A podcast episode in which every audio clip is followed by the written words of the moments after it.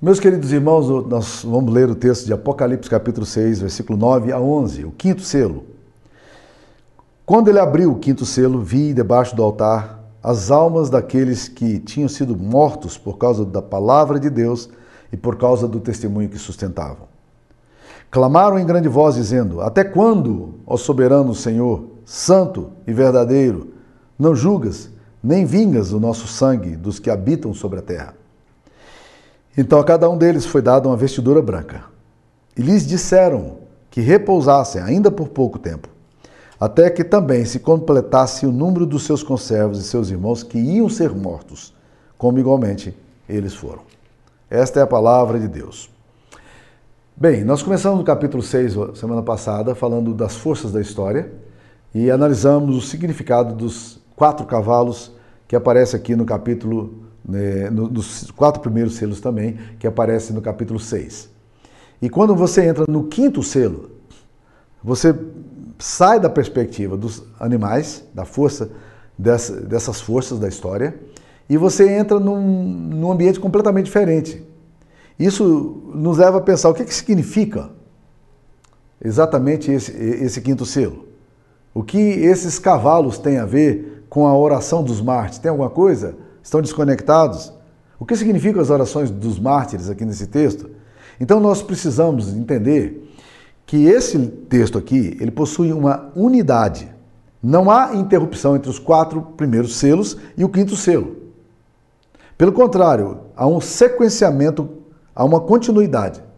Se os quatro selos anteriores falam das forças da história, podemos concordar com Jack, Jack Eliu quando ele fala que o quinto selo é o, o quinto componente da história. Não há aqui, portanto, uma ruptura com o grupo definido dos quatro cavalos. O clamor dos mártires não é um elemento solto, desconexo, que se situa no outro plano e outro nível, mas ele se encontra concatenado e relacionado. O quinto selo aqui, a oração dos mártires, na verdade é parte integrante da história. E isso é, é algo extremamente misterioso e importante. Por quê? Porque, meus queridos irmãos, estão falando aqui das pessoas que morreram por causa, por serem fiéis e por causa do testemunho que davam. O texto está falando dos mártires. Pessoas que nunca negaram o nome de Jesus e que foram mortos por causa da sua fidelidade, pela recusa deles em negar o seu Salvador. E é interessante porque no texto de Apocalipse, este, este, este grupo, esse selo, ele aparece interligado. Por quê? Porque, meus queridos irmãos, a oração dos mártires é um fator decisivo na história. Nós podemos conceber a história independentemente da ação espiritual provocada pela oração e pelo testemunho daqueles que morreram por Jesus? Será que nós podemos simplesmente dizer isso aí? Não fez sentido nenhum a morte dessas pessoas que amaram a Deus não tem valor algum na história, não tem peso nenhum, não tem significado nenhum. Deixa eu começar então perguntando para você: você crê no poder da oração? A Bíblia fala aqui desses, desses mártires que oram, né? eles estão orando, que tinham sido mortos por causa da palavra, e eles estão clamando em grande voz ao Deus que é soberano, ao Deus que é santo e ao Deus que é verdadeiro. O que, que eles pedem? Até quando não julgas nem vingas o nosso sangue dos que habitam sobre a terra? O que eles estão pedindo? Vingança? Será que estão com ódio no coração e querem vingança? Essa vingança, ela vai nessa linha? Ou eles estão pedindo justiça? Todos nós evocamos o papel da justiça na história. Mas esses mártires, eles estão pedindo para que o julgamento de Deus se apresse para que a glória de Deus seja manifesta no meio dessa, desse caos, dessa rebeldia tão grande que leva as pessoas que não negam a Jesus e o Cordeiro, e mesmo a despeito da sua própria vida, não negaram e morreram por isso. Eles estão pedindo para que a justiça de Deus se estabeleça na terra. Você crê nas orações? Eu, eu preciso fazer uma, uma, uma colocação aqui sobre oração. As orações do povo de Deus são forças indispensáveis para o agir de Deus na história. E de forma particular, a oração daqueles que morreram ou morrem por sua fé e que guardam o testemunho da palavra. As orações do povo de Deus se encontram dentro dos decretos de Deus. Algumas pessoas perguntam: por que orar se Deus já sabe de tudo? Meus queridos irmãos, a oração não é para transformar o projeto de Deus, mas a oração é para adequar o meu coração ao coração de Deus. As orações mudam a Deus? Não, não mudam a Deus. As orações mudam a história? Sim. Mas como muda se Deus já decretou? Por uma razão muito simples. É que o Deus que decreta o fim, ele decreta também os meios. E dentro dos meios, dos decretos de Deus, existe a oração. A oração tem esse papel fundamental de levar-nos à presença de Deus e de ser usada na história como um elemento de transformação. Portanto, a história, meus queridos irmãos, não só a história dos mártires, as orações dos mártires, é, elas têm um profundo efeito no coração do Pai, que estão clamando debaixo do trono, mas também a oração dos vivos, dos que estamos aqui, elas têm um profundo impacto no trono de Deus. E é por essa razão, meus queridos irmãos, que Peter Wagner vai provocar a gente perguntando o seguinte: você crê na oração? É, e aí você vai responder imediatamente: eu creio na oração. Aí ele fala o seguinte: algumas pessoas, quando oram, creem que Deus as ouve. Talvez seja eu e você nesse aqui. Mas ele pergunta: mas algumas pessoas quando oram, elas realmente creem que Deus as ouve. E isso é fantástico, isso é desafiador. Maria Stuart, rainha da Escócia, falava sobre John Knox, o reformador. Ela dizia o seguinte: Eu temo mais as orações de John Knox do que todos os exércitos da Europa. Ela é uma rainha ímpia. Ela é uma rainha desumana e cruel. Mas ela, ela mesmo não sendo cristã, no sentido mais belo da palavra, ela era uma mulher que temia a dimensão e o poder da oração. E nós muitas vezes não fazemos isso. Nós, como crentes, muitas vezes não cremos no poder da oração, né? Ah, então, essa mulher eh, faz isso aqui. E nós, meus queridos irmãos, devemos entender que a única preocupação de Satanás é impedir que os santos, o povo de Deus, ore. Ele não tem os estudos, o trabalho, a religião sem oração. Ele ri do nosso trabalho, ele zomba da nossa sabedoria, mas ele treme quando nós oramos. Santo Ambrósio, bispo da cidade de Cartago, onde morava Santa Mônica, mãe de Agostinho, é, quando soube da conversão é, de Agostinho, Santa Mônica compartilhou com ele, ela vinha orando há muitos anos pelo filho dela, pela conversão dela, dele. E ela foi com muita alegria compartilhar para Santo Ambrósio que tinha acontecido a conversão do seu filho. E aí diz a história que Santo Ambrósio olhou para Santa Mônica e disse: assim, era impossível Deus deixasse perder um filho por quem se fez tantas orações. Olha que compreensão maravilhosa, né? Então, meus queridos irmãos, nós precisamos ler, observar que esse texto aqui fala das orações dos, dos mártires. Fala das orações daqueles homens e mulheres que morreram por causa do testemunho do Evangelho de pessoas que não negociaram sua fé. O texto fala do povo clamando a Deus. E diz aqui: quando ele abriu o quinto silo, selo, vi debaixo do altar as almas daqueles que tinham sido mortos por causa da palavra de Deus e por causa do testemunho que sustentavam. As orações dos mártires ecoam debaixo do altar, encontram-se diante de Deus, jamais foram esquecidas. Por essa razão, essas orações tornam-se um elemento vital no processo da história. E é um dos selos que determinam o rumo da história. A sua oração, sua, a oração é uma ação que parece acelerar o curso da história, seus movimentos, sua dinâmica e estabelecer a justiça de Deus. Portanto, meus queridos irmãos, não tenhamos nenhuma dúvida de colocar a oração, principalmente a oração dos mártires, como esse quinto componente da história. Essa é uma, uma das bases e uma das razões pelas quais você deve orar. As orações dos justos, especialmente dos mártires, desencadeiam reações dos céus. Muito pode, por sua súplica, a oração do povo de Deus. E tanto em Apocalipse capítulo 5, versículo 8, quanto em Apocalipse 8, versículo 3 a 6, o clamor e as orações do povo de Deus são levados na presença de Deus. E aqui o que nós estamos vendo no capítulo 6? Nós estamos vendo os mártires orando. essas pessoas que morreram por sua fé.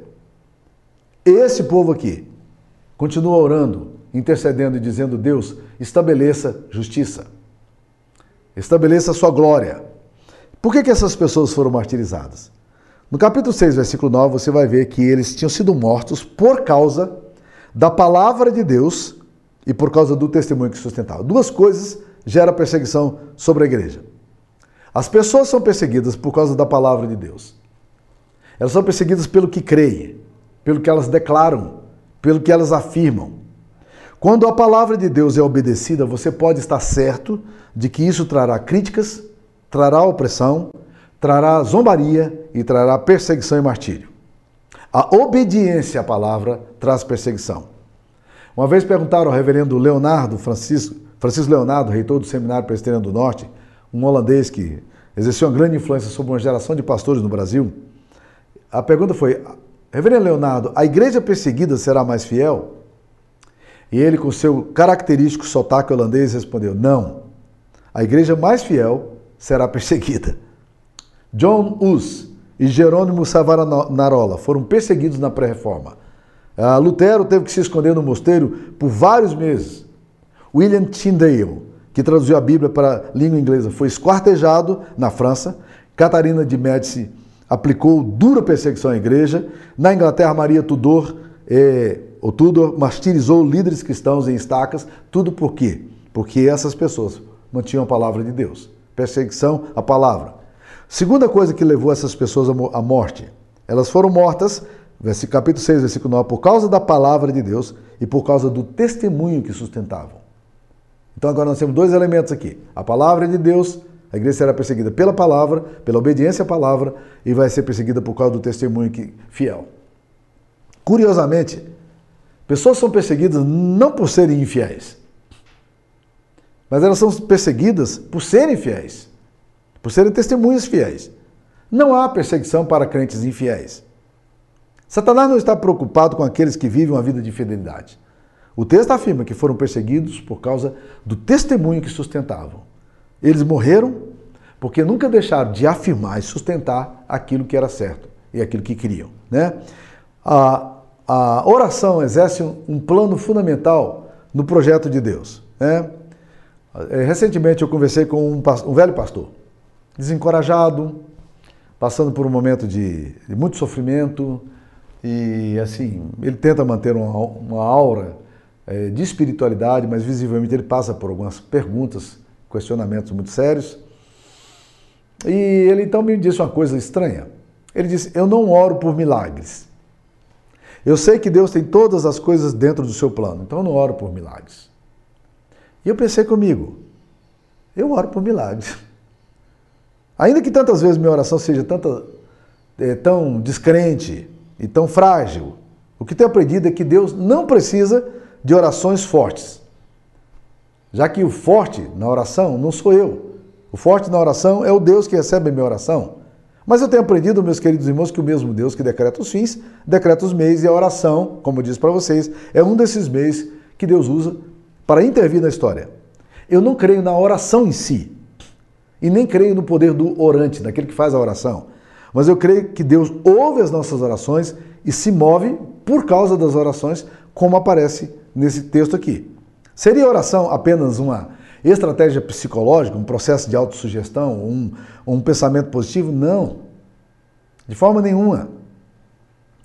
A oração faz parte de uma grande diferença. Faz uma grande diferença. E não se trata de prática de jogos mentais.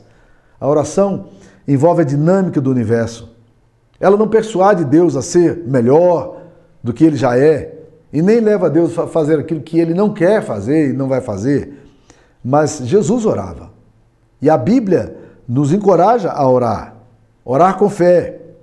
E isso, meus queridos irmãos, seriam sufici suficientes motivos para a gente poder continuar orando a Deus. Quando oramos, nós dispomos o nosso coração, nossos bens, nosso tempo, a nossa energia, a nossa vontade. Como Tim Keller, que recentemente faleceu, afirma, alinhamos nossos desejos aos desejos de Deus através da oração. Então, a oração é uma forma de reorientar meus desejos e minhas paixões. Orar é uma forma de alinhar o nosso coração ao coração de Deus. Se Deus não quer mudar a situação por meio da oração que nós fazemos, ele quer mudar o nosso coração no meio das situações que vivemos. Deus tem em suas mãos todos os recursos do universo. Ele é o Deus Todo-Poderoso. E é interessante que eles orarem, a primeira coisa que eles evocam é o seguinte: até quando, ó soberano Senhor? O Senhor que é o soberano, até quando o Senhor que tem todo o poder para julgar e para intervir na história não faz isso aí? O que, que representam esses mártires que dão testemunha? A testemunha que é a tradução da palavra martírio do grego aqui, é sempre alguém que é chamado a depor. A, a testemunha vem de fora dos tribunais para relatar o que ouviu, o que presenciou. A testemunha é o fiador de alguma coisa. A testemunha de, de um crime é alguém que viu ou ouviu algo ou sabe de algo relacionado a este fato e precisa relatar isso. A testemunha revela fatos traz à tona aspectos desconhecidos, mostra lados não percebidos, introduz uma pista inesperada e modifica o processo. E essas pessoas aqui são testemunhas. Em Apocalipse 6, nós encontramos a descrição dos quatro cavalos, que são as quatro forças da história. O quinto selo vai falar dos testemunhos, das testemunhas que aparecem orando debaixo do altar, clamando a Deus para estabelecer a justiça. Até quando, Senhor, não julgarás? Até quando não vingarás?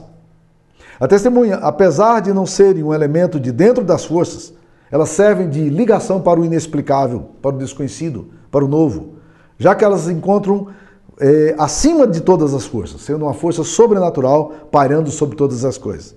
A testemunha é alguém que denuncia a força dos poderosos, a força dos cavalos é, implacáveis. A testemunha não entra em nenhum jogo político e econômico, mas exprime o que está no exterior, a testemunha atualiza o fato, torna-o real e presente. O quinto selo é aquele que rompe o autoritarismo e dá lugar à verdade e à liberdade para elas se manifestarem. Aqueles que foram injustiçados e massacrados, é, pisoteados pela violência da força agressiva dos impiedosos cavalos e que nunca foram ouvidos, agora podem falar. E eles falam para aquele que, que é soberano do Senhor e que tem o poder de agir. O quinto selo é a liberdade do homem ser aquilo que Deus quis que ele fosse.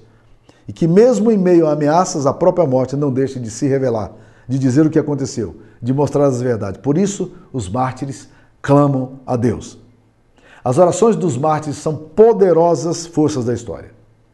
O conteúdo da sua oração revela a profunda inquietação que muitas vezes a Igreja de Cristo tem ao ver o povo massacrado por sua fé, perseguido, humilhado, igrejas sendo queimadas, igrejas fechadas.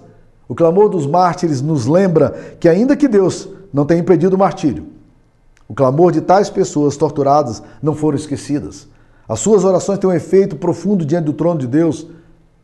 E o clamor do seu sangue chega ao altar do Senhor, que está assentado no trono no qual procedem todas as decisões. O clamor dos mártires chega a Deus, que tem o poder da história, que é Senhor da história. O missiólogo Patrick Johnstone afirma: quando o homem trabalha, o homem trabalha. Mas quando o homem ora, Deus trabalha. O que pedem os mártires aqui? Primeiro que Deus se apresse a história. Até quando, Senhor? Interessante essa oração deles, né?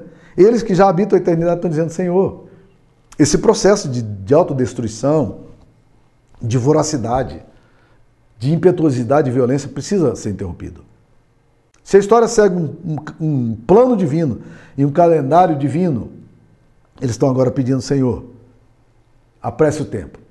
A gente não entende muito bem essa ideia. Porque a Bíblia diz que os dons e a vocação de Deus são ine, inequívocos, eles são irrevogáveis. Então, meus queridos irmãos, o que, que significa apressar a história? A Bíblia diz que nós devemos apressar a vinda do Senhor Jesus. Eu não sei exatamente como significa isso. Talvez na pregação do Evangelho. Eu não sei como é que se processa isso aos olhos de Deus, mas o fato é que eles oram aqui é, até quando, Senhor? Isso aponta para uma certa impaciência, face ao grande anseio, para que a justiça de Deus se manifeste na história. Né? Segunda coisa que eles pedem aqui é que a justiça de Deus seja estabelecida. Não apenas que o tempo se apresse, mas que a justiça de Deus seja estabelecida. Todos nós ansiamos por justiça. E muitas vezes, quando a gente clama por justiça, a gente precisa tomar muito cuidado.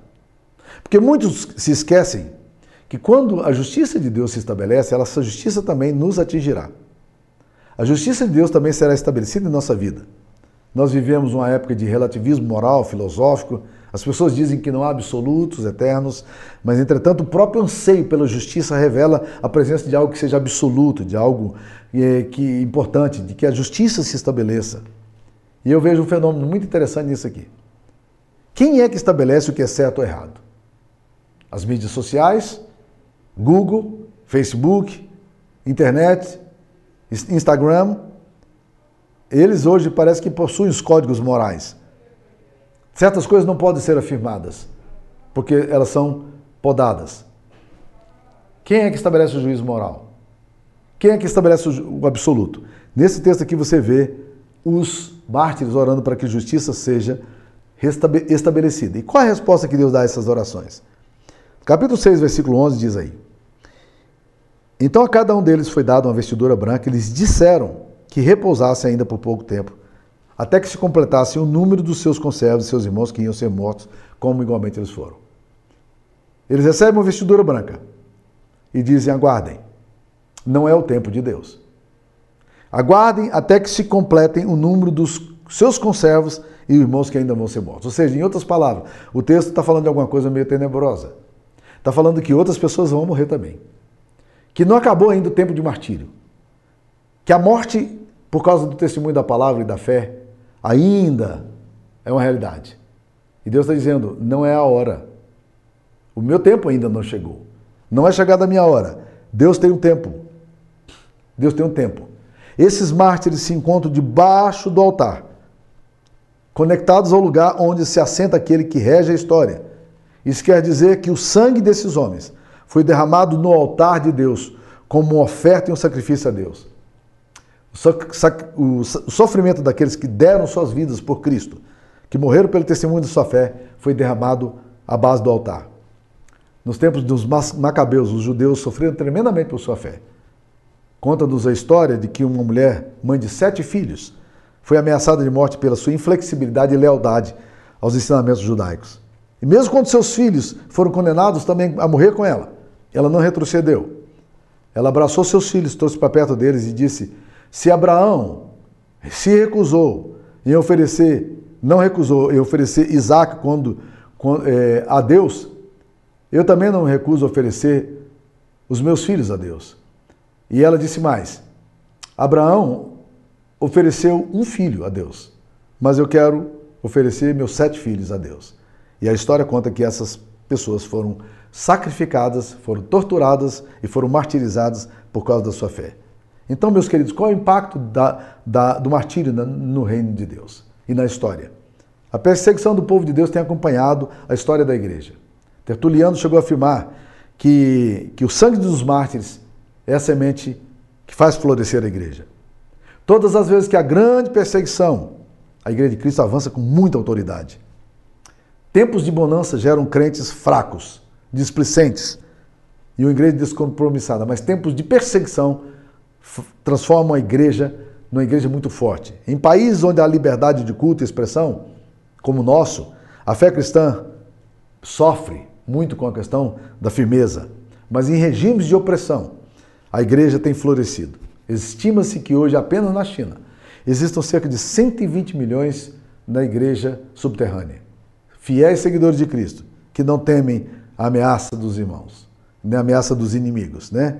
Então, meus queridos, o sofrimento mesmo mais oculto que lhes for causado, tem a promessa de um dia vir à luz para o juízo dos perseguidores e para a glorificação dos mensageiros. Igualmente, o testemunho dos mensageiros não permanecerá na obscuridade, mas virá a público.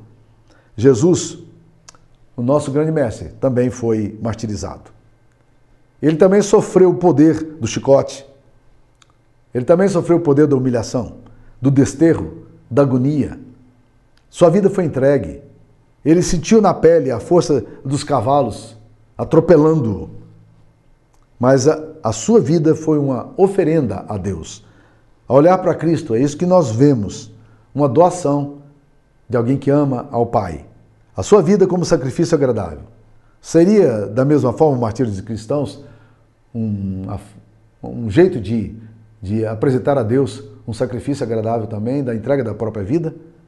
Não temos dúvida alguma de que, assim como Deus recebeu a obra de Cristo, como forma de doação por causa da sua fidelidade, assim também Deus recebe da parte da fiel testemunha, da parte daqueles que, que sustentam a, a palavra de Deus e do testemunho que, que eles presenciam.